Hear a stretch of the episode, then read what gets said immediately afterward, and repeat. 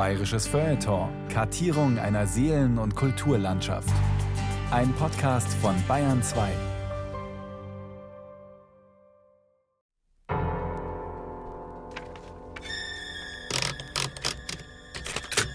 Name? Helmut Ringelmann. Geburtsdatum? 4. September 1926. Delikt? Serientäter. Vorgehensweise? Behielt stets alle Fäden in seiner Hand. Täterprofil? Gentleman. Besondere Merkmale? Blau getönte Brillengläser. Motiv? Herstellung hochwertiger Krimis mit moralischem Anspruch. Vorstrafen? Keine. Aber eine Klage des Gaststättenverbands.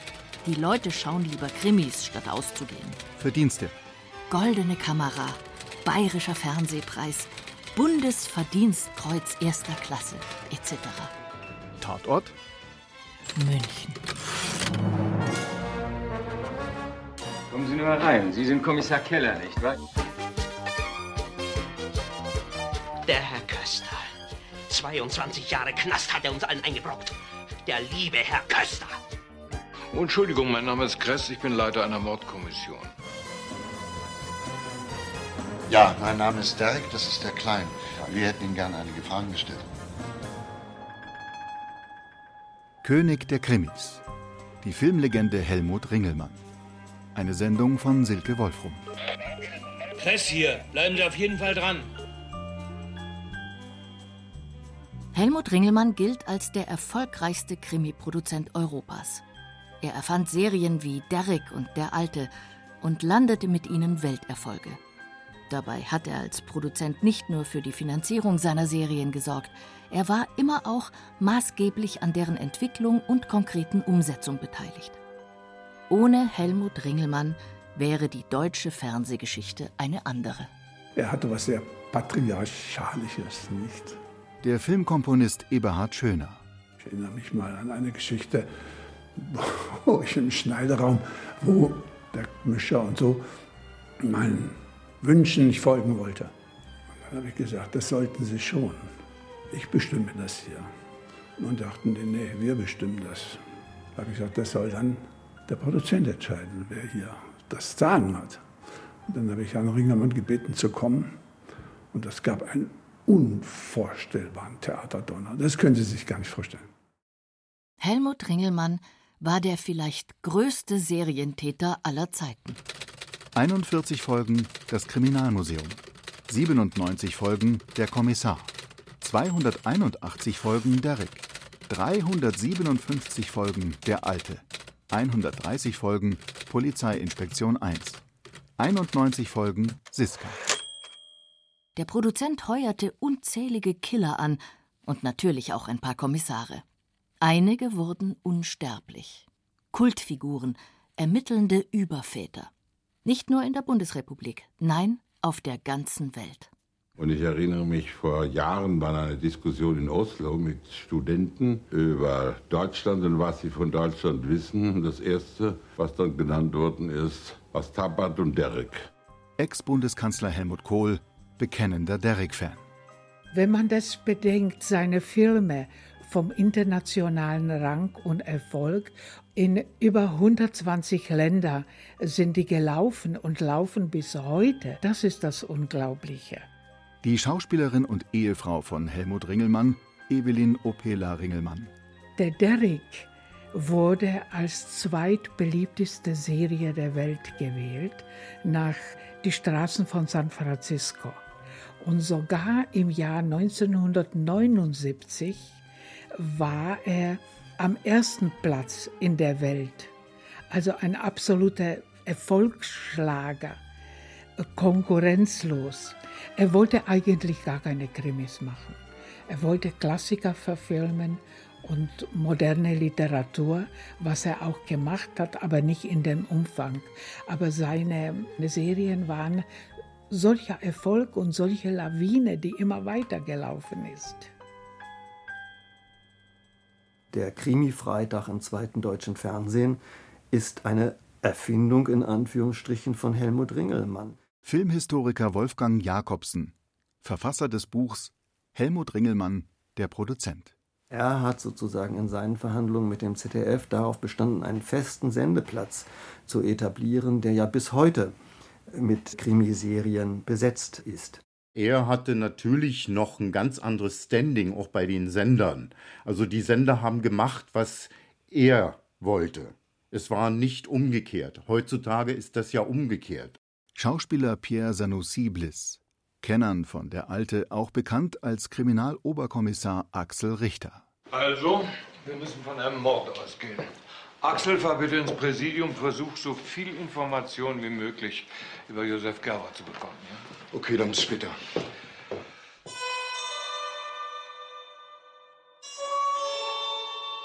Helmut Ringelmann war eine Autorität, ein Macher, ein Bestimmer, ein Patron. Für manche Schauspieler fast schon ein Halbgott. Einmal von ihm besetzt, konnte das die ganz große Karriere bedeuten. Zeitweise erzielten seine Krimis Einschaltquoten von 97 Prozent. Heutzutage unvorstellbar. Achtung, hier spricht die Polizei. Kommen Sie heraus, das Gebäude ist umstellt. Stieg ihm der enorme Erfolg zu Kopf? Spielte Ringelmann seine Macht aus? Was war dieser Serientäter für ein Mensch? Das Täterprofil. Zeuge Pierre Sanoussi Blitz. Also wir haben uns sofort verstanden. Wir haben uns angeguckt und ich mochte ihn. Durch diese blau getönten Gläser zu gucken, fand ich irgendwie geil. Er war so von der alten, also hatte so was Erhabenes, altmodisches. Ich meine das nicht im Bösen, ja. Also es hatte was sehr seriöses, vertrauenerweckendes. Er hatte etwas, und das sage ich aber mit sehr viel Liebe sozusagen. Er hatte eine große, natürlich Eitelkeit dadurch auch. Aber das ist in Ordnung. Er genoss das.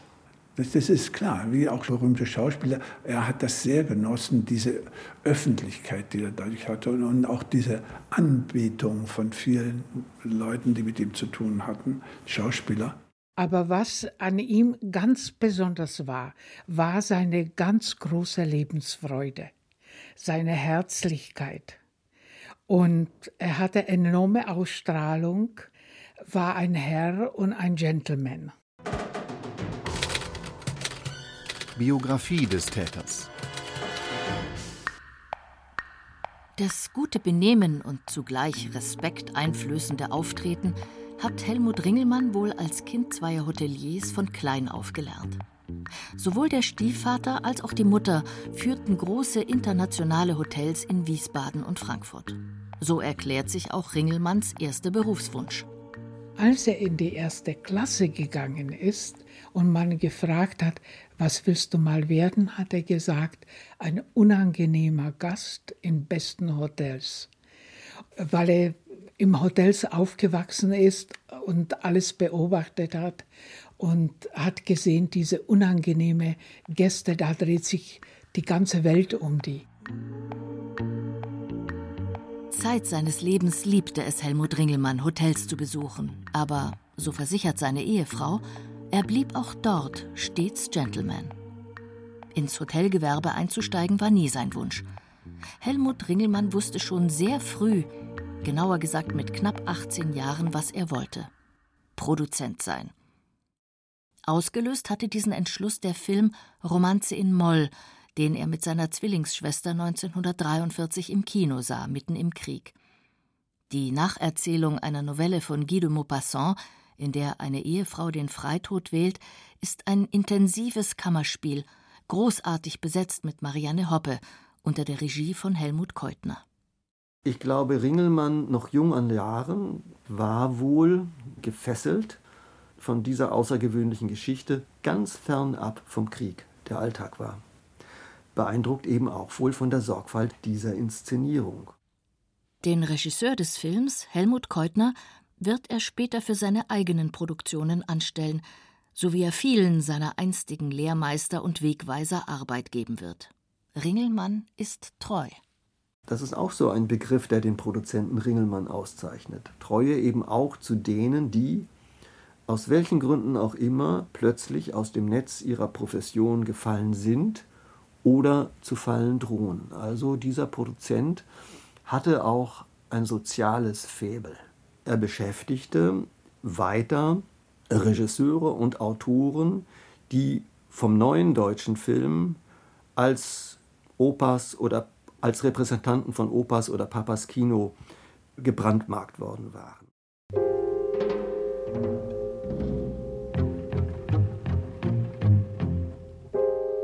Wir haben etwas vorgegriffen. Bevor Ringelmann Produzent und Förderer werden konnte, musste schließlich erst einmal der Krieg überlebt werden. Im Februar 1945 erhält er den Stellungsbefehl und wird eingezogen. Gemeinsam mit anderen, ebenfalls jungen Männern ohne Ausbildung, kommt er unter recht chaotischen Umständen in die Nähe von Berlin, verbringt dort Wochen in einer Scheune und erlebt unbeschadet den Großangriff auf die Hauptstadt. Und dann war Kriegsende. Und von Berlin bis nach Wiesbaden zu seiner Mutter und seiner Zwillingsschwester ist er zu Fuß gegangen. Und da war er drei Monate unterwegs. Und hat er erzählt, als er nach Frankfurt gekommen ist, hat er von einer Ecke auf die andere gesehen von der Stadt. Und unterwegs natürlich Schreckliches erlebt und Gras gegessen und krank. Und dann, als er in Wiesbaden angekommen ist und an der Tür geklingelt hat, hat seine Mutter ihn nicht erkannt. Die sagte, was wünschen Sie? Helmut Ringelmann wünscht, Produzent zu werden. Er will den Krieg hinter sich lassen und das Metier von der Pike auf lernen. Mit welcher Zielstrebigkeit er dabei vorgeht, ist ziemlich verblüffend. Auffällig finde ich, dass Ringelmann immer, also auch schon in seiner Lehrzeit, immer in der ersten Liga spielte. Also nie an der Seitenlinie stand, sondern immer im Herzen des Geschehens sich bewegte. Eine, wie ich finde, eigentlich seltene Gabe oder Begabung.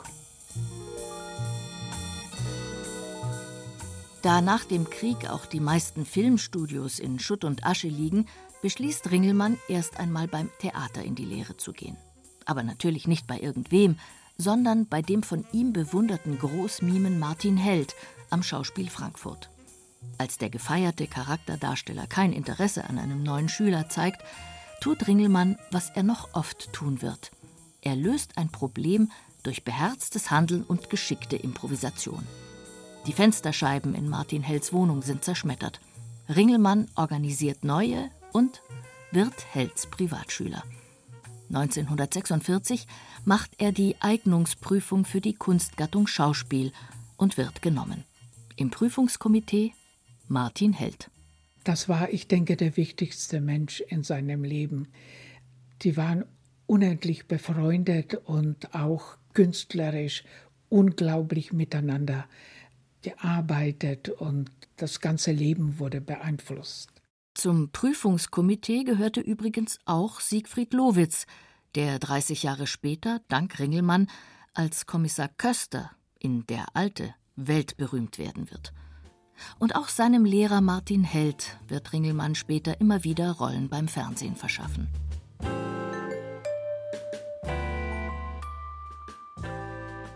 Ringelmanns nächste Station auf dem Weg ganz nach oben ist die Lehrzeit beim großen Theater- und Filmregisseur Heinz Hilpert.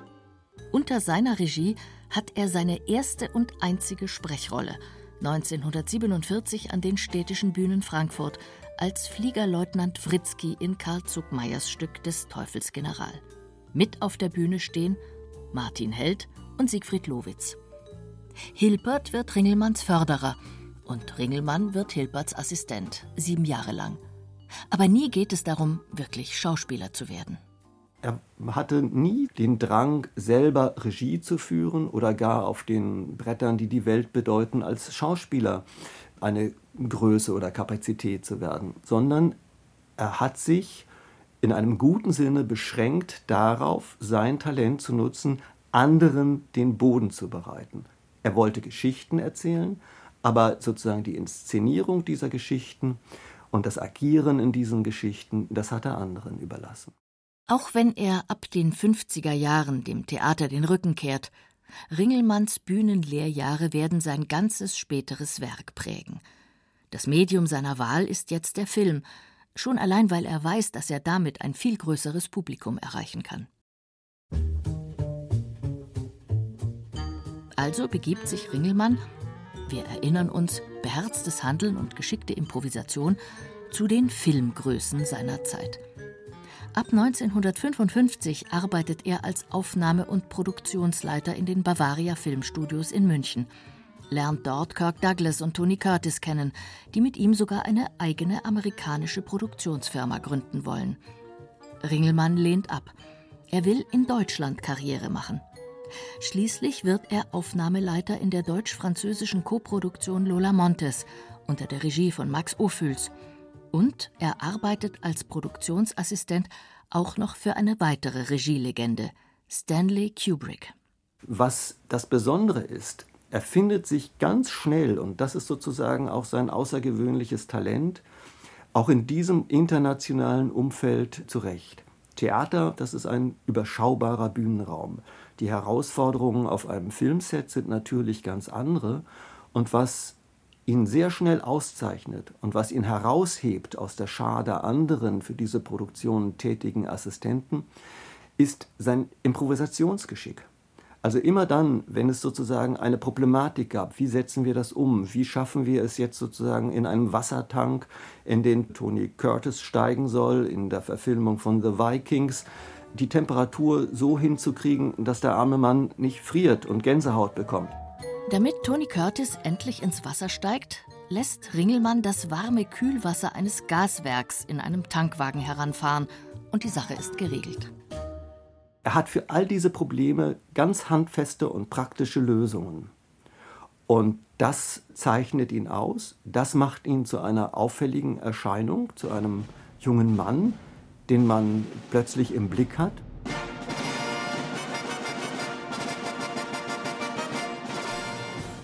Auf dem Bavaria Studiogelände kommt Ringelmann auch mit amerikanischen Fernsehproduktionsfirmen in Kontakt. Er wittert, hier liegt die Zukunft und wird wieder einmal Recht behalten. Er hatte wiederum sozusagen auch einen Glücksmoment in dieser Neuorientierung, denn er geriet in den Kreis derjenigen, die das zweite deutsche Fernsehprogramm aufbauen sollten. Und er hat im Umfeld des Emigranten Ernest Bornemann, der eine Gruppe von jungen, aufstrebenden Talenten um sich gesammelt hat und der selber über Fernseherfahrung aus seiner Emigrationszeit in England verfügte, nochmal sozusagen die Verfeinerung des Gewerks eines Produzenten kennengelernt und plötzlich war er eine zentrale Person mit all diesen Kontakten, die er zuvor gesammelt hatte, für das zweite deutsche Fernsehprogramm. Und das ist ja auch das ZDF sein Haussender geworden und lebenslang geblieben.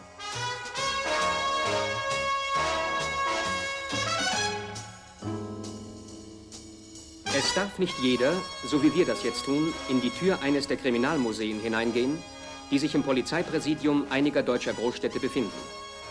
Sie dienen dazu, jungen Justiz- und Polizeibeamten zu zeigen, wie die moderne Wissenschaft der Kriminalistik stumme Zeugen zum Sprechen bringt. Heute sehen Sie die Geschichte dieses Nummernschildes. Erkenntnisse zur Vorgehensweise und Methode. Heute erzählen wir Ihnen die Geschichte dieses Koffers. Mit der Serie Das Kriminalmuseum startet 1963 das frisch geborene ZDF an Sendetag 4 seine erste Krimireihe und landet direkt einen Hit beim Publikum. Heute zeigen wir Ihnen die Geschichte dieses Feuerzeugs. Heute zeigen wir Ihnen die Geschichte dieser Ansichtskarte. Heute erzählen wir Ihnen die Geschichte dieser Brille. Das Kriminalmuseum wird von der Intertel Television hergestellt, deren geschäftsführender Produzent Ringelmann ist. Bald wird er seine eigenen Firmen gründen.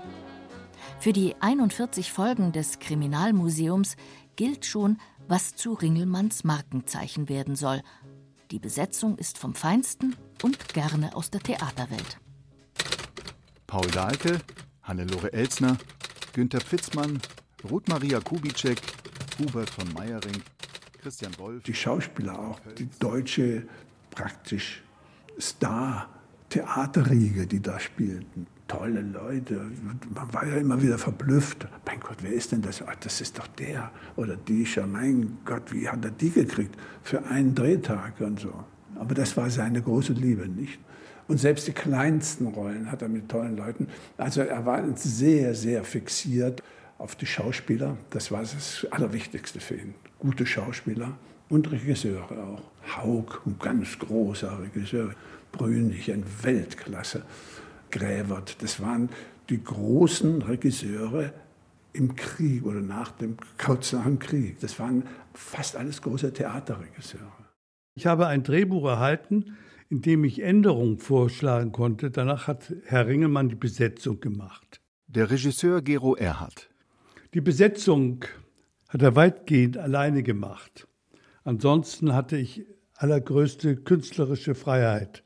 Wir haben uns immer wieder getroffen in seinem Büro und auch sehr viel telefoniert, bis beide zufrieden waren. Ja. Wir kamen wunderbar klar miteinander.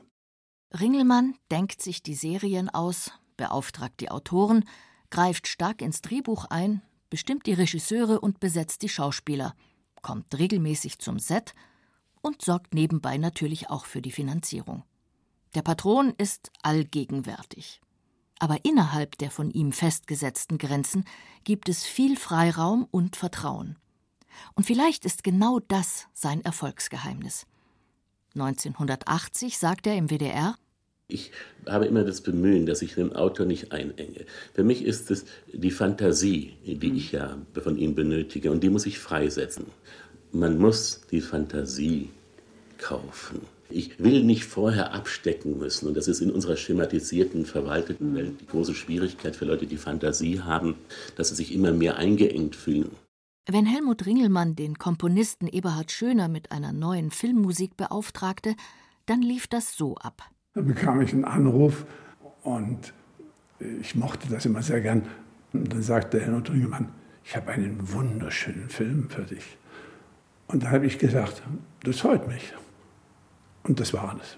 Und daraus entwickelte sich ein großes Vertrauensverhältnis.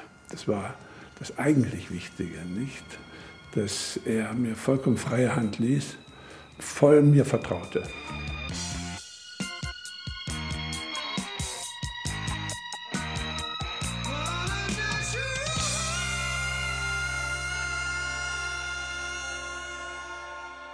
Auch zu den Schauspielern pflegte Ringelmann immer ein ganz besonderes Verhältnis. Hier nochmal Pierre Sanussi Bliss alias Hauptkommissar Axel Richter in Der Alte. Wenn er ans Set kam, dann wurde natürlich kurz unterbrochen. Er hat ja auch wirklich jeden begrüßt. Er kannte die Namen aller Leute. Er hat sich erkundigt nach dem Wohlbefinden. Wir haben uns zusammen hingesetzt in eine Garderobe. Und selbst wenn man nur nicht ganz genau verstanden hat, warum irgendwie was geändert werden soll, habe ich einfach darauf vertraut, dass er das weiß. Und das war einfach so. Der Mann hatte ein Näschen, der Mann hatte ein Gespür fürs große Ganze. Und das ist dann einfach ein großartiges auch Klima gewesen, wo man sich dann auch traut. Man fühlte sich wirklich aufgehoben, man fühlte sich gemocht, geliebt fast in so einer Produktion. Es wurde auf einen gehört, man hatte bei ihm ein offenes Ohr und das vermisse ich dann doch schmerzlich heutzutage.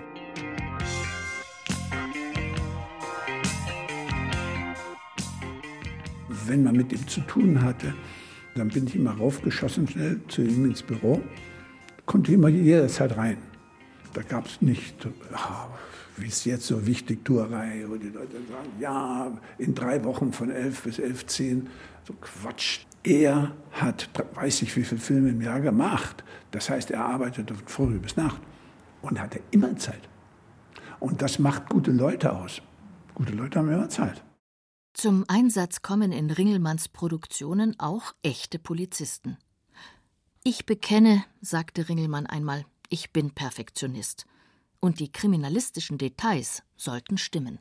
Unsere Kleindarsteller, die Statisten, die Polizisten waren eigentlich alle echt. Und das war auch immer ganz großartig, weil selbst wenn sie der eine oder andere so mit dem Kopf wackelte, wenn da irgendwas stattfand, wo man eben auch gleich fragen konnte, du, was ist denn, was passt denn dir nicht? Naja, wir würden jetzt nie so oder so oder meistens war ich das ja auch, der irgendwie Scheiße baute, aber ich hielt diese Waffe immer falsch. Also Waffen und ich geht irgendwie nicht wirklich. Ja, und ich glaube, ich habe 100 ich weiß nicht, 180 Folgen gedreht oder so und davon ist mir dann aber auch wirklich 95 Mal gezeigt worden, wie ich die Waffe richtig halten muss. Und um das zu verhindern, haben Sie Frau Rehling erschlagen. Was, was soll das? Ich habe Barbara nicht erschlagen. Sondern? Ich habe sie lediglich daran gehindert, meine Frau anzurufen. Aha, und wie haben Sie das gemacht? Ich habe sie festgehalten und dann habe ich auf sie eingeredet, bis sie sich wieder beruhigt hatte. Jetzt bricht dir aber die Märchenstunde aus, oder? Nein, es ist die Wahrheit. Pierre Sanussi Bliss war übrigens in Der Alte der Nachfolger von Charles Huber, dem ersten schwarzen Kommissar in einer europäischen Krimiserie. Und auch Sanussi Bliss ist schwarz.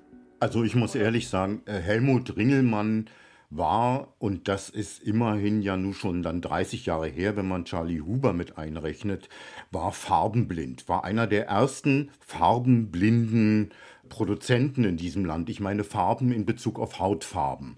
Ich habe mir ja dann auch noch einen deutschen Namen gegeben. Auch der Name Axel Richter ist meine Erfindung. Ringelmann hat sofort Ja gesagt. Die Rolle hat keinerlei Bezug auf die Hautfarbe, gar nichts. Wenn ich heute Filme gucke, scheinen die Redakteure immer zu denken, man muss dem Publikum mitliefern, warum ein Schwarzer nicht gebrochen Deutsch spricht oder, oder sowas. Also man wird immer nur besetzt, wenn man Thema oder Problem des Films ist. Und die Hautfarbe, ja. Und das war bei der Alte einfach nicht so und das fand ich großartig. Nach 18 Jahren als Axel Richter wurden Pierre Sanussi Bliss zusammen mit seinem Kollegen Markus Böttcher nach 28 Jahren alias Werner Riedmann 2014 die Rollen gekündigt. Helmut Ringelmann war da schon seit drei Jahren tot. Das Argument für den Rauswurf zu alt. Das hätte es unter Ringelmann so nicht gegeben. Bei Ringelmann ist es immer wie eine große Familie. Es sind immer dieselben Leute. Also jetzt vom Team.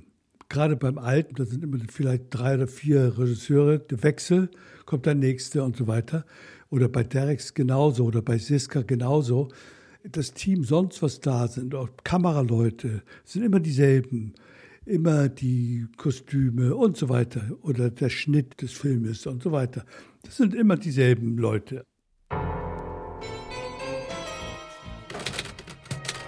Motiv des Täters Sicherheit vermitteln, Emotionen wecken. In den Ringelmann-Krimis gibt es kaum Action. Der Produzent will keinen Abklatsch des amerikanischen Krimis machen, sondern einen ganz eigenen, typisch deutschen Krimi schaffen. In amerikanischen Serien wird sehr viel schneller erzählt. Da ist die Montage sehr viel äh, fixer, die Schauplätze werden schneller gewechselt. Und was die Krimis aus der Produktion Ringelmanns ja auszeichnet und angeht, so vermied er eben genau diese amerikanische Dynamik. Keine Stunts, keine Autojachten, keine Explosionen. Ringelmann selbst beschrieb das in einem Interview einmal so. Es ist völlig uninteressant, ob in einem Film ein Auto in die Luft fliegt, wenn nur die menschlichen Effekte überzeugen. Heute, so fühlt es sich zumindest an, überschwemmen Leichen die Programme und Streamingdienste rund um die Uhr. Manch einen mag diese Flut mit dem Gefühl zurücklassen, in einer brutalen, labilen Welt zu leben, inmitten permanenter Kriminalität. Ringelmann war einer der ersten, der dafür sorgte, dass Mord und Totschlag regelmäßige Gäste in den deutschen Wohnzimmern wurden. Aber er wollte seinen Zuschauern damit das Gefühl von Sicherheit vermitteln, das Gefühl, in einer gerechten Welt zu leben irgendwie fast tragisch. Wir begreifen uns hier mit unseren Geschichten mehr als in der Pflicht stehend für einen gesellschaftspolitischen Auftrag, nämlich Bürger und Polizei zueinander in einem Vertrauensverhältnis zu sehen. Genau. Deswegen haben wir auch eine Aufklärungsquote von knapp 100. Womit wir endlich bei den Kommissaren angelangt sind. Ich mag sie nicht. Du magst das Gesetz nicht. Waren es im Kriminalmuseum noch mehrere, gab es in den folgenden Serien immer nur einen Hauptermittler. Doch sowohl der Kommissar, gespielt von Erik Ode, als auch Derrick, verkörpert von Horst Tappert, und der Alte, alias Siegfried Lowitz, Leo Kress oder Rolf Herzog, haben eines gemein. Sie sind alt, nicht gerade gut aussehend, haben kein Privatleben, reden wenig, zeigen selten große Emotionen und haben immer alles im Griff. Und sie sind keine Privatdetektive, sondern Beamte. Geradlinige Typen, die jedem Kriminellen klar machen, Verbrechen lohnt sich nicht. Schon allein, weil wir euch immer erwischen. Ihre Mission ist es, mit rechtsstaatlichen Mitteln die verbrecherische Welt wieder in Ordnung zu bringen. Aha. Alles vom Feinsten hier. Ja, mir kann es gar nicht fein genug sein. Mhm. Uns gewünscht. Kein Wunder, bei den Milliarden umsetzen. Was setzen wir eigentlich um? Ja, wir versuchen, das Kapital an Gerechtigkeit zu vermehren. Schön gesagt. Mhm. Kann man das? Ja, man muss daran glauben, dass man es kann. Also durch diese Permanenz und durch dieses Ritual, das da zwischen diesen Folgen und dem Fernsehzuschauern entstanden ist, ist natürlich auch über die Zeiten so etwas wie ein Vertrauensband entstanden. Wie schlecht die Welt ist und wie man sie besser machen kann. Das wird vorgeführt. Also auch eine Art wöchentliche Aufklärung und Buße fand auf diese Art und Weise mit Hilfe dieser Fernsehfilme in den deutschen Wohnzimmern statt. Ihr Gesicht ist von Tragödien gezeichnet. Reden Sie jetzt, Sie werden sich nachher viel besser fühlen. Die Kommissare und Inspektoren bewegen sich nie sozusagen in dem grauen Feld, das manchmal amerikanische Detektive betreten, also sozusagen in einem Umfeld des gleichsam fast schon Illegalen, sondern sie agieren nach Recht und Ordnung. Das ist für die Nachkriegsgesellschaft in den 60er Jahren eine feste Größe für ein deutsches Publikum, das eine große Schuld im Grunde genommen hat, mit dieser Schuld nicht umgehen kann. Und plötzlich erfährt es durch diese Erzählungen, wie sozusagen ein demokratischer Staat agieren könnte. Ganz anders als ein Staat, der eine Diktatur ist. Ich verlasse mich auf Sie, Herr Kommissar. Diese stets korrekten Kommissare, in ihrer väterlichen Güte und vornehmen Zurückhaltung, umweht von einem Hauch von Melancholie, polieren das Image der deutschen Polizei auf, wie Horst Tappert 1980 dem WDR erzählt. Mir haben Kriminalbeamte gesagt, ich leiste eine gute Öffentlichkeitsarbeit für sie, weil sie also in ihrer täglichen Arbeit plötzlich merken, dass die Leute weniger ängstlich sind. Und nicht nur in der Bundesrepublik, auch im Ausland sorgen Derrick und Konsorten dafür, dass sich das Bild des Deutschen endlich etwas aufhält, also eine Art Image-Entnazifizierung stattfindet. In Holland läuft die Serie sehr erfolgreich, und zwar in deutscher Sprache. Sie haben es nicht synchronisiert, sondern es läuft mit holländischen Untertiteln. Und die Holländer sind ja gebrannte Kinder, sie mögen die deutsche Sprache nicht so sehr.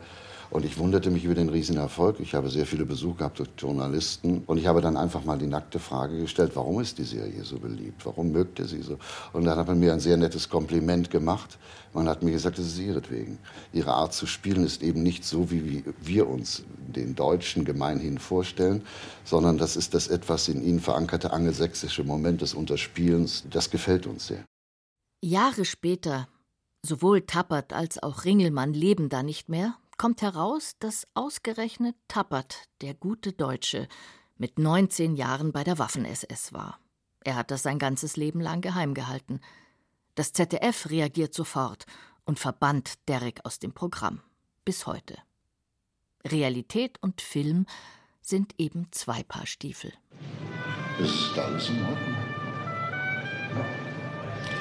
Es ist alles in Ordnung, Frau Kaschel.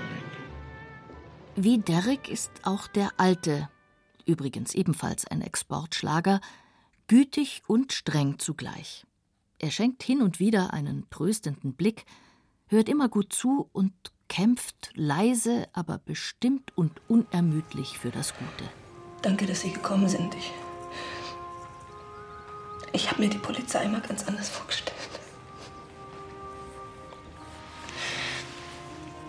Frau Wolfram, Sie müssen jetzt sehr stark sein. Glauben Sie trotzdem noch an Gerechtigkeit? Warum trotzdem? Obwohl Sie diesen Beruf haben. Nicht obwohl. Ich glaube daran, weil ich diesen Beruf habe. damals fand ich das schon wirklich außergewöhnlich. Also auch, dass der Fall eine Hauptrolle spielte und nicht wir in dem Sinne. Ich habe immer gesagt, okay, wir sind eierlose Kommissare, weil wir haben kein Privatleben. Zumal sich halt sehr, sehr oft anhand dieser Drehbücher mit dem Innen- und Seelenleben äh, desjenigen, auch des Opfers oder des Täters befasst wurde. Also warum ein Mord passiert, was sind die Hintergründe, warum ist der so, wie der ist. Und wenn das nur eine kleine Szene war, wo man sah, wie ihr Mann mit ihr spricht, dann wusste man, okay, da wird die ganze Ehe vor mir hingeblättert in 20 Sekunden und es konnte nicht gut gehen. Ringelmann selbst hat ja für sich und seine Serien den Begriff der psychologischen Krimis geprägt und erfunden. Also es ging ihm ja nicht um Action, es ging ihm nicht sozusagen um die Darstellung der Gewalttat, wie wir sie heute in jedem Kriminalfilm vorgesetzt bekommen, also eine deutliche Ausstellung von Brutalität heute, sondern es gab die Opfer und die hatten kleine Einschusslöcher, eine Blutlache war kaum zu sehen. Also sozusagen die Tat war geschehen und es ging dann um das Herausfinden, wer hat diese Tat begangen und vor allen Dingen auch, warum hat er diese Tat begangen. Die Ringelmann-Krimis sind, was die Darstellung von Gewalt angeht, Softies. Aber mindestens eine Leiche braucht es schon. Denn Ringelmann möchte große Emotionen zeigen und er möchte große Emotionen wecken. Und das, um beim Zuschauer am Ende eine Katharsis zu bewirken, eine Reinigung der Gefühle, eine Bewältigung des Entsetzlichen. Es geht, so hat er es selbst einmal ausgedrückt, um eine Art rituellen Tanz am Rande des Schrecklichen, mit Befriedigungen, die Erleichterung schaffen. Das Schreckliche soll berührt und losgelassen werden. Wie lange habe ich schon hinter meinem Schreibtisch gesessen und nichts anderes gekannt als Arbeit? Im Kampf gegen die Kriminellen, gegen die Mörder in dieser Welt. Und was hat's gebracht? Die Leute schauen zu. Die haben, die haben überhaupt noch nicht begriffen, dass es ihre eigene Geschichte ist, der sie da zuschauen. Das Wort Serie mochte Ringelmann übrigens überhaupt nicht, denn für ihn war jede einzelne Folge ein eigenes Kunstwerk. Einem Fernsehzuschauer mit heutigen Sehgewohnheiten mag die Ringelmann-Welt künstlich starr, steif und, naja, blutleer vorkommen. Es ist eben eine Theaterwelt, ein Kammerspiel auf engstem Raum, mit ruhigen Kameraeinstellungen, einer Art festem Ensemble, wenig Action und großem Gewicht auf Sprache, Dialog, Gestik und Mimik. Und der Musik. Meine Methode war sehr oft, dass ich sagte, da gehört keine Musik hin. Ich war umgekehrt. Da ist der Text wichtig. Das ist viel wichtiger und die Musik zerstört das eigentlich. Vor allem äh, Ringelmann kam vom Sprechtheater und für ihn war Verständlichkeit der Texte das Allerwichtigste. Am Anfang war ich auch ein bisschen irritiert, weil natürlich will man als Musik, dass die Musik nach vorne kommt und so. Ich habe dann aber das auch verstanden, was er meinte, und habe dann einfach die Dramaturgie geändert. Ich habe meine Musiken so platziert, wo keine Texte waren und habe die Spannung woanders aufgebaut. Nicht am Text, sondern ich habe sozusagen eine zweite Dramaturgie entwickelt für die Filme. Das unterscheidet Helmut Ringelmann von anderen Produzenten heute. Er war Theaterintendant, er war Filmproduzent und er hat sehr viel von einem Theaterintendanten. Also ich hatte sehr oft das Gefühl, ich bin in einem Theater. Er hatte auch die Mentalität eines Intendanten. Ich war quasi der Hausmusiker, wie das am Theater der Fall ist.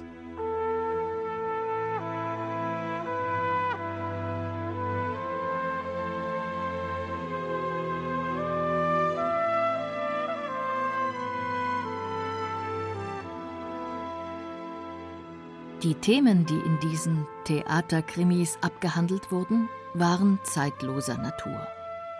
Im Zentrum stehen menschliche Verhaltensweisen und Gefühle. Hass, Liebe, Neid, Gier. Der kleine Junge musste sterben, weil er gesehen hat, wie sie ihre Tante erschlagen haben. Aus Habgier. Schafft ihn weg.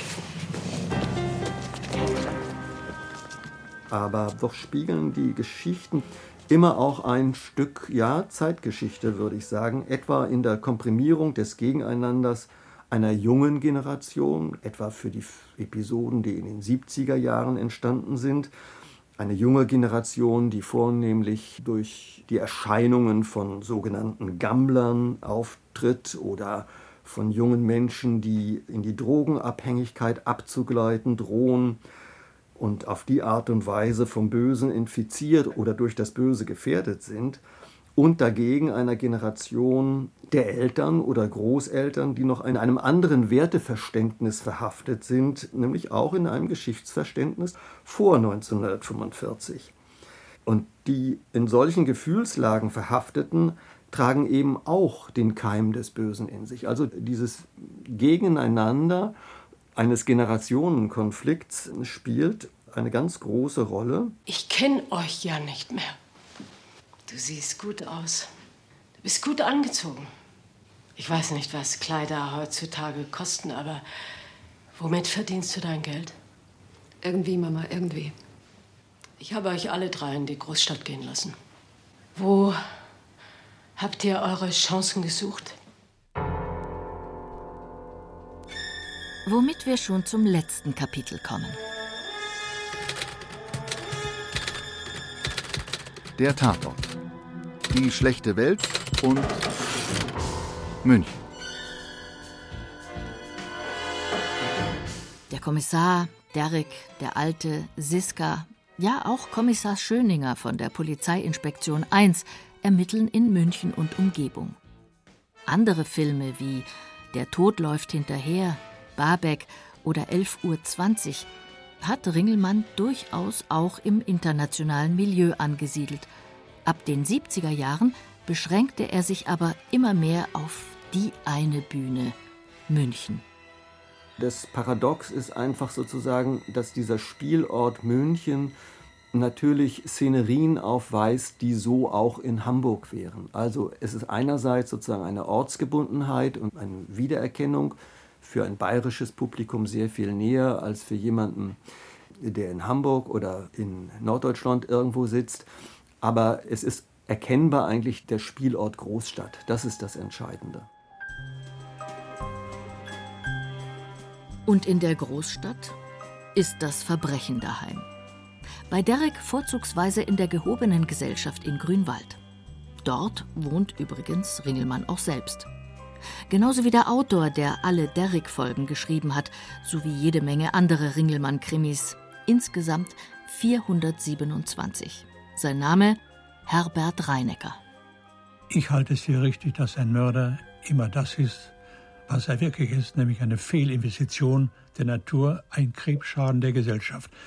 Wir sind umgeben von Kriminalität und wir werden es immer in immer stärkerer Weise sein, weil ich der festen Überzeugung bin, dass Kriminalität unser Schicksal ist, und zwar unser Weltschicksal. Herbert Reineckers Weltbild ist düster. Das Verbrechen lauert für ihn überall. Er selbst betrachtete ausgerechnet die Jahre 1935 bis 39 als die glücklichste Zeit seines Lebens. Das war die Zeit seines Aufstiegs bei den Nationalsozialisten. Reinecker war unter anderem bei der Waffen-SS und verherrlichte als Kriegsberichterstatter den deutschen Heldentod. Reinecker hat nie ein öffentliches Schuldeingeständnis abgegeben. Wolfgang Jakobsen, Rolf Aurich und Niels Beckenbach haben dies in ihrem Buch Reineckerland nachgezeichnet. Im Gegensatz zu Tapperts NS-Vergangenheit, die ja erst postmortem herauskam, waren Reineckers NS-Verstrickungen allgemein bekannt. Auch Ringelmann wusste davon und sicher auch die Redakteure beim ZDF. Gestört hat es anscheinend niemanden. Reinecker wurde nach dem Krieg ein äußerst erfolgreicher Autor.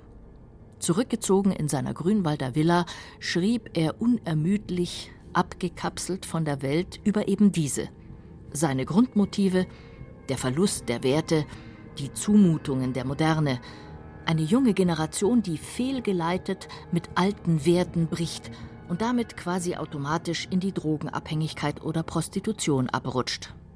Immer wieder geht es auch um junge Frauen in Miniröcken, mit denen alte Männer nicht fertig werden, wie zum Beispiel in der ersten Derrick-Folge Waldweg. Zwei Lehrer unterhalten sich. Sehen Sie mal, wie die angezogen sind. Interessiert mich nicht. Ja, aber mich. Röcke so kurz bis wer weiß wohin, Blusen, die sie immer halb offen haben. Ich, ich meine, sie sind auf Wirkungen aus. Sie wollen wirken. Und auf wen? Auf Männer. Und die Wirkung sehen wir ja jetzt. Es fällt schwer, den Kriminalgeschichten, die ich schreibe, heute einen positiven Schluss zu gehen. Mhm. Aber ich fühle mich nach wie vor dazu verpflichtet, Hoffnungen nicht ganz zerrennen zu mhm. lassen, obwohl mir schon der Sinn danach steht. Reinecker schrieb auch Folgen für einen weiteren Ringelmann-Coup, die Polizeiinspektion 1, allerdings nur wenige. Vielleicht war ihm diese Welt einfach zu gemütlich. Die für den Bayerischen Rundfunk produzierten 130 Episoden der Polizeiinspektion 1 muten fast schon als Gegenentwurf zu Derrick, der Kommissar, der Alte oder Siska an. Walter Sedelmeier alias Kommissar Schöniger ist zwar durchaus mitfühlend väterlich und einigermaßen korrekt, aber er ist eben auch ein Grantler, Besserwisser und Choleriker. Und manchmal hat er einfach keine Lust. Es gibt einen obersten Grundsatz für alle Polizisten. Immer mitdenken, den nächsten Zug vorausahnen und die Augen offen halten. Nein, halt nicht. Heute habe ich dienstfrei. Schöninger hat ein ausgeprägtes Privatleben und wird bei seinen polizeilichen Ermittlungen schon mal von seiner Lockenwickler tragenden Ehefrau unterstützt. Mama, ich bin da. Papa? Wir können essen. Was gibt's denn Feins? Mit den harm- und mordlosen Kriminalfällen ist die Polizeiinspektion 1 eigentlich sowieso kein Krimi, schon gar kein psychologischer, sondern eher eine, wieder einmal großartig besetzte, urbayerische Komödie. Mein Mann war ein Münchner. Er war in München geboren, in der Maistraße. Und mein Mann liebte über alles München. Und er wollte immer eine Münchner Serie machen, eine Erzählung, eine unterhaltsame, skurrile Geschichte. Und zu der Zeit, aber auch zu heutiger Zeit, lebten in München geniale bayerische Schauspieler, die alle eine Kostbarkeit waren. Und da hat mein Mann diese ganze Geschichten zusammengepackt und eben daraus die Polizeiinspektion gemacht. Legendär sind die Kämpfe Ringelmanns mit Querschädel Sedelmeier, der nach jeder Staffel verkündet, aufhören zu wollen, wenn nicht endlich die Gage erhöht würde. Sedelmeier tut das bevorzugt in der Presse, mit einem offenen Brief an seinen Produzenten. Ringelmann, so wird bis heute berichtet, gab nie nach. Sedelmeier machte trotzdem weiter. Sag mal, Franz, bist denn da eigentlich draufgekommen? Du kannst einfach Menschenkenntnis, Erfahrung, Intuition. Das hat man oder man hat's nicht. Elf Jahre läuft die Erfolgsserie und endet 1988.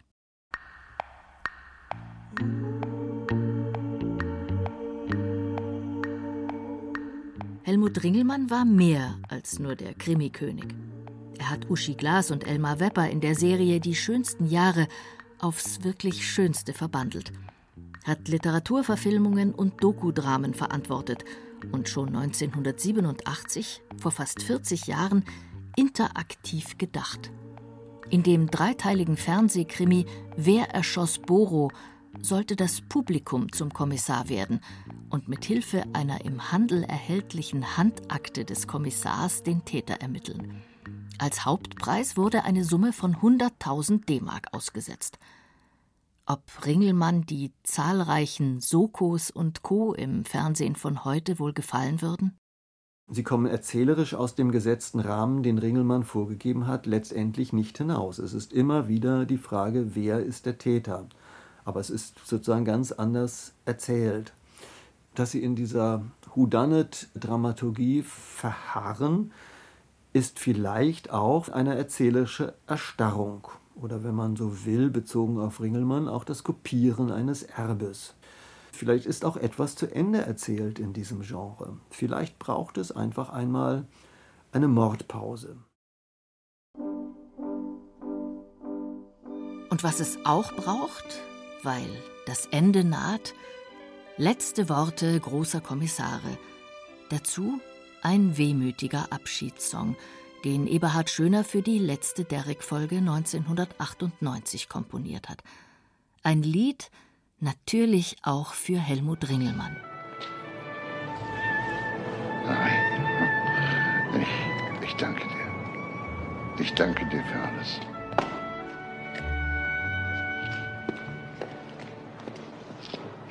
Mach's gut, Stefan. Hey, Mr. Old-fashioned guy. Arrivederci and goodbye. Ja, und äh, äh, bitte bring mir keine Blumen mehr mit. Das äh, bin ich von dir nicht gewöhnt.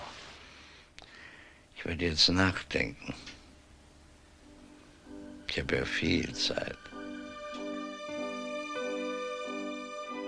Ja, na los, Freunde, worauf wartet ihr? Die Pflicht ruft. Willst du nicht doch mitkommen?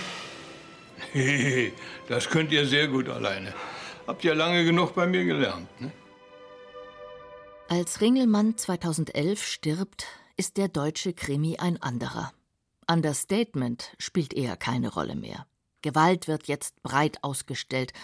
Und die oft angegriffene Psyche der Kommissare ist mindestens so wichtig wie der zu lösende Fall.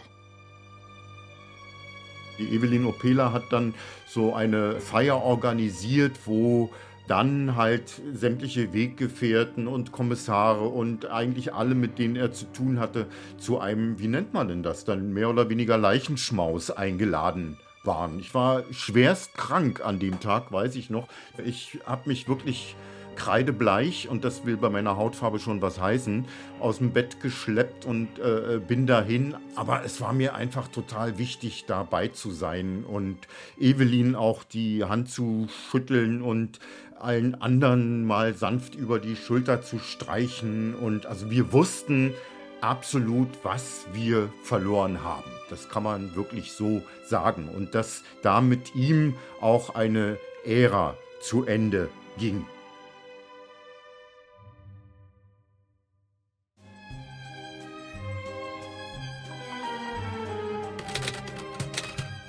Das war König der Krimis, die Filmlegende Helmut Ringelmann. Ein bayerisches Feuilleton von Silke Wolfrum. Es sprachen Irina Wanka und Jerzy May. Ton und Technik Adele Kurzin. Redaktion Klaus Uhrig und Lydia von Freiberg. Regie Silke Wolfrum und Lydia von Freiberg. Eine Produktion des Bayerischen Rundfunks 2021.